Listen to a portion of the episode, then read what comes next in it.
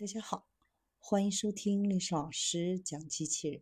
想孩子参加机器人竞赛、创意编程、创客竞赛的辅导，找历史老师。今天历史老师给大家分享的是：机器人的材料可来源于植物，新型纤维挤出机可再生，铺平了道路。卡内基梅隆大学工程学院的研究人员创建了一种开源的纤维挤出机。可以使未来的水凝胶和软机器人研究受益。水凝胶以液态单体形式开始，粘性的液体可以由合成或天然材料制成，从聚酯到海藻酸钠都可用作 3D 打印的墨水。墨水首先装入注射器，然后以丝的状态通过针头泵入，在 3D 打印后。固化形成多维结构，先以液态形式混合，然后变成柔软的、可弯曲的。当水凝胶放置在正确的环境当中时，液体中的单体会交联形成聚合物，从而使水凝胶形成，并使其捕获水分。可能大家会想象，这些柔软的材料比较脆弱。这是水凝胶用于机器人应用的一个缺点。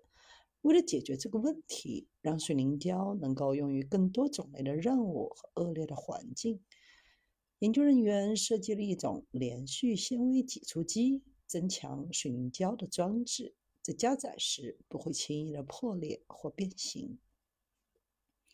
在打印过程当中，将纤维嵌入水凝胶，可以增强机械性能。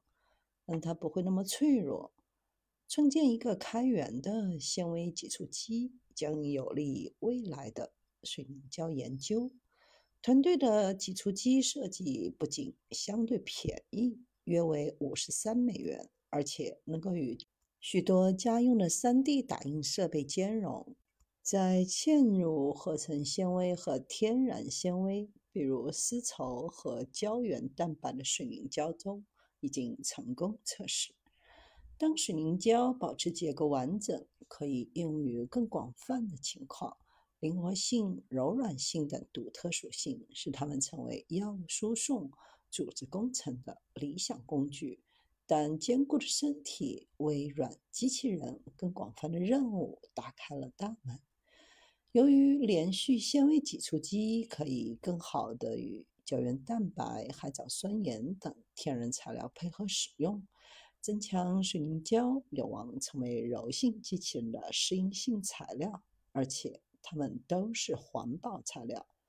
对如何在机器人中使用可生物降解材料，这些基于植物的水凝胶是一个非常有趣的方向。